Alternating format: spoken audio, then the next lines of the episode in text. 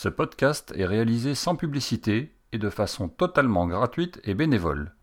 Merci de votre fidélité.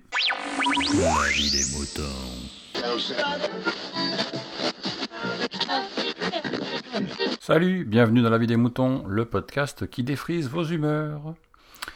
Cette semaine, on accueille Feel Good.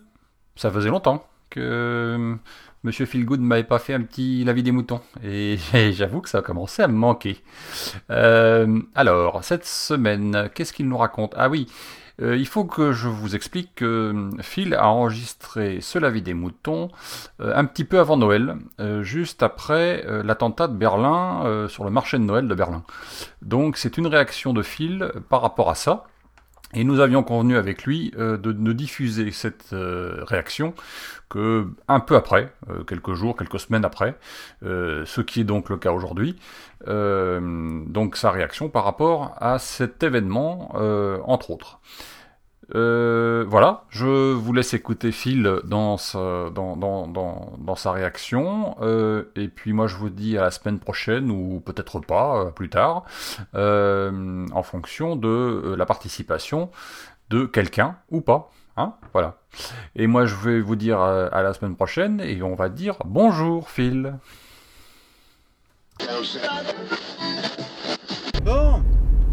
Bah ça faisait longtemps, mais on a eu un attentat là, il y a pas longtemps à Berlin.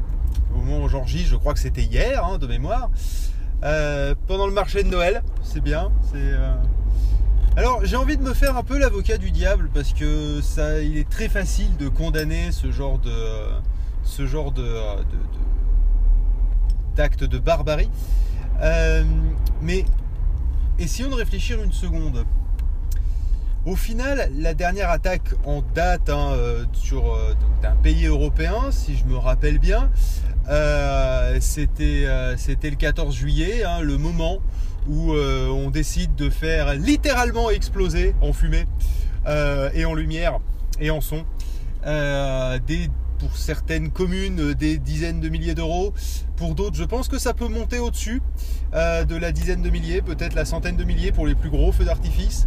Euh, au moment où, euh, je sais pas, on aurait pu utiliser cet argent pour euh, aider des personnes dans le besoin. Alors je veux bien qu'on célèbre euh, la, qu'on célèbre le, pardon, la prise de la Bastille, tout ça, la Révolution française, c'est cool.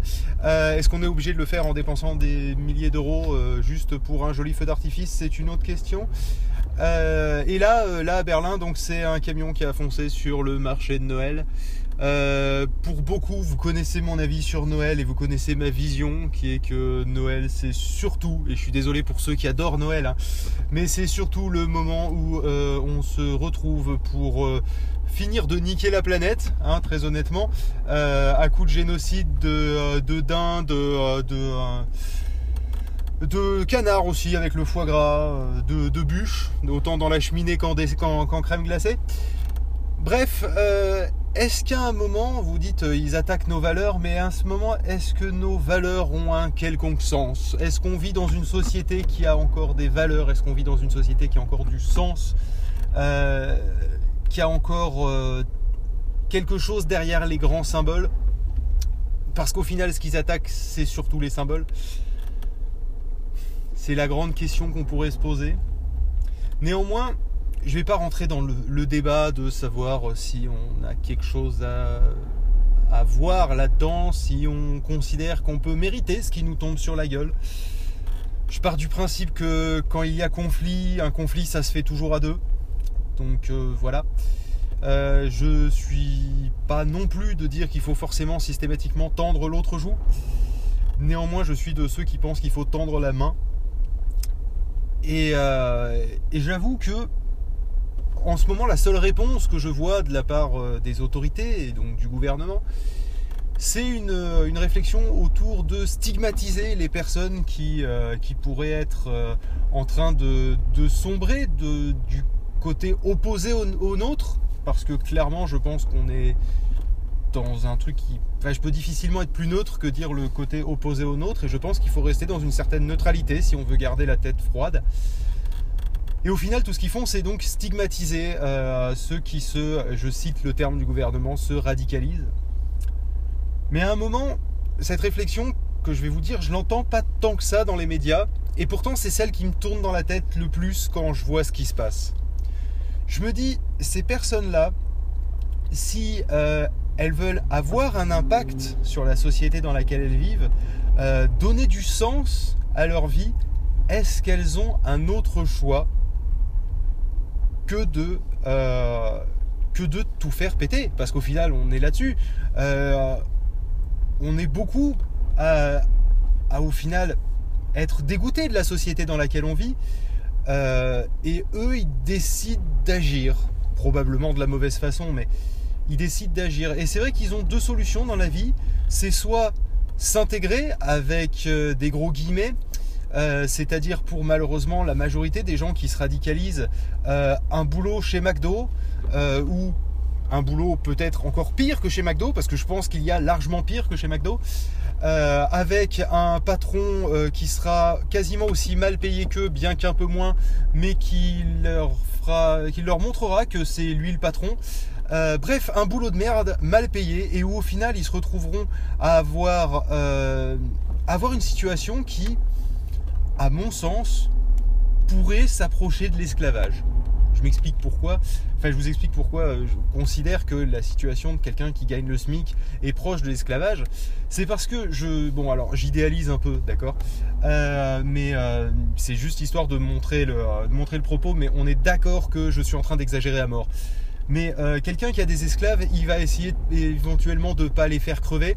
Euh, donc il va essayer de les nourrir un minimum et il va les, euh, les, loger. Là, on est dans une société où on passe 8 heures par jour à faire un boulot, voire même quand je dis 8 heures par jour, il y en a qui multiplient plusieurs boulots et qui bossent ou qui bossent tout simplement plus que 8 heures par jour. Et, et, qui, et qui derrière galère à trouver un logement et qui derrière galère à bouffer pour moi, ça c'est une situation qui est pire que l'esclavage.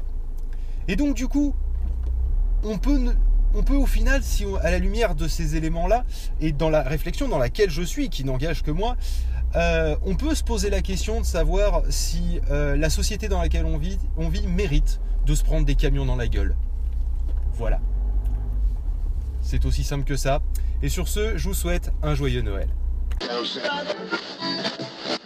Exprimez-vous dans la vie des moutons, le podcast collaboratif et participatif. Abordez les sujets que vous voulez, faites partager vos envies, vos idées, vos colères ou vos coups de cœur. Comment faire? Vous pouvez développer votre sujet dans un plusieurs épisodes ou même lancer un débat avec d'autres auditeurs de la vie des moutons qui comme vous répondront via leur propre épisode. Envoyez un mail à picabou, p i c a gmail.com avec un fichier MP3 de 8 minutes maximum. Vous pouvez aussi faire vos enregistrements via le répondeur de la vie des moutons. Le numéro est le suivant 09 72 47 83 53. La vie des moutons, le podcast fait pour vous et par vous.